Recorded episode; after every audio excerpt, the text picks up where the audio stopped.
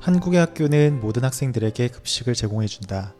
영양사 선생님이 균형 있는 영양을 고려하여 식단표를 작성한다. 한국에서는 고등학교까지 무상급식이 이루어지고 있으며 대한민국에서 시행되고 있는 보편적 복지의 대표적 사례이다. 야간 자율학습이 있는 고등학교의 경우는 저녁까지 급식으로 제공된다. 네. 한국에서 진행되고 있는 급식에 대한 이야기였습니다. 여러분은 10대 시절에 점심밥을 어떻게 먹었나요? 한국에서는 학교에서 주는 급식을 먹어요.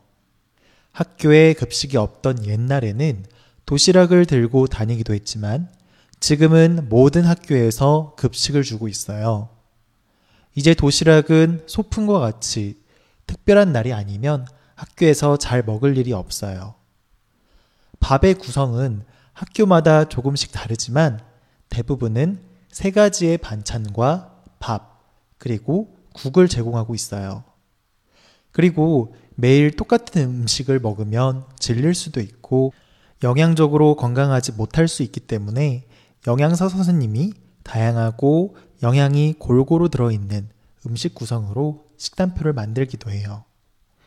이렇게 먹는 학교 급식은 매우 균형 있고 맛도 좋고 건강해요. 이렇게 학교에서 도시락이 아닌 급식을 먹는 것이 조금은 생소하다고 생각하는 분들이 있을 수도 있어요. 맛도 있고 건강한 음식을 먹는다고 하니 그렇다면 가격이 비싼 것 아니냐라는 생각도 들 수도 있겠는데요. 하지만 한국에서 급식에 들어가는 비용은 국가에서 지원해주고 있기 때문에 학생들은 공짜로 학교에서 식사를 할 수 있어요. 한두 번도 아니고 매번 왜 이런 급식을 국가에서 지원해 주는 걸까요? 사실 학교에서 급식을 하게 되고 게다가 무료로 제공하게 된 이유가 있어요. 일단 사회가 발전하면서 부모님 한 분만 일을 하시는 집안보다는 부모님 두 분 모두가 일하는 맞벌이 가정이 많아지게 되었어요. 그러다 보니 도시락을 매번 챙기는데 점차 어려워지게 되었어요. 그리고 집집마다 도시락의 수준이 다르다 보니 누구는 골고루 구성된 식사를 하지만 또 누군가는 식사도 제대로 못하는 경우가 생기게 되었어요. 그래서 학교에서 단체 급식을 하게 되었는데 이 덕분에 도시락을 매번 싸지 않아도 되고 따뜻하고 신선한 식사를 할 수 있게 되었어요.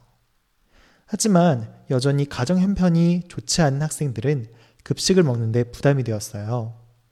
왜냐하면 급식을 먹기 위해서는 매번 급식비를 내야 하는데 이러한 비용조차 부담이 돼서 점심을 못 먹는 학생들이 생기게 되었어요. 하지만 사람은 특히 학교를 다니는 10대 때 가장 많은 성장을 하기 때문에 이 시기야말로 건강하고 영양가 있는 음식을 먹는 것이 매우 중요해요.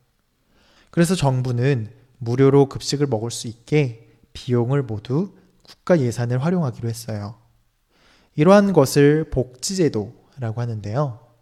무상급식의 경우에는 공통되게 모두를 도와주는 보편적 복지에 해당돼요. 보편적으로 많은 사람들에게 적용되는 복지 혜택이라는 거죠.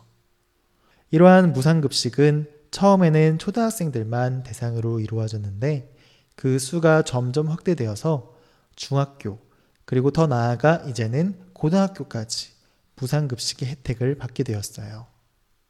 이제는 초, 중, 고등학교 모든 학생들이 무료로 식사를 할 수 있게 된 거예요. 네, 그런데 한국의 대부분의 고등학교에는 수업 시간 이후에 야간 자율학습이라고 해서 밤 늦게까지 학교에서 공부를 해야 하는 경우가 많아요. 그런 경우에는 저녁까지 학생들에게 제공하는 경우가 많은데요. 하지만 이 저녁 식사까지는 무상급식으로 제공되고 있지는 않다고 해요. 왜냐하면 야간 자율학습을 하지 않는 학생들도 있기 때문에 보편적 복지에 해당되지 않기 때문이죠. 한국의 학교는 모든 학생들에게 급식을 제공해준다. 영양사 선생님이 균형 있는 영양을 고려하여 식단표를 작성한다. 한국에서는 고등학교까지 무상급식이 이루어지고 있으며 대한민국에서 시행되고 있는 보편적 복지의 대표적 사례이다. 야간 자율학습이 있는 고등학교의 경우는 저녁까지 급식으로 제공된다. 네. 밥심으로 살아간다. 라는 한국말이 있어요. 이 말은 밥을 먹는 힘으로 힘을 내서 살아갈 수 있다라는 말이에요. 이러한 밥을 학교에서 단체 급식으로 제공하고 또 무료로 제공하는 것에 대해서 여러분은 어떤 생각이 드나요? 사실 한국에서는 이건 너무 과도한 보편적 복지가 아니냐라는 이야기도 나오고 있어요. 이것보다 더 중요하고 더 필요한 곳에 예산을 써야 한다며 반대를 하는 거죠. 복지는 너무 없어도 문제지만 너무 많이 제공을 해도 문제인 것 같아요.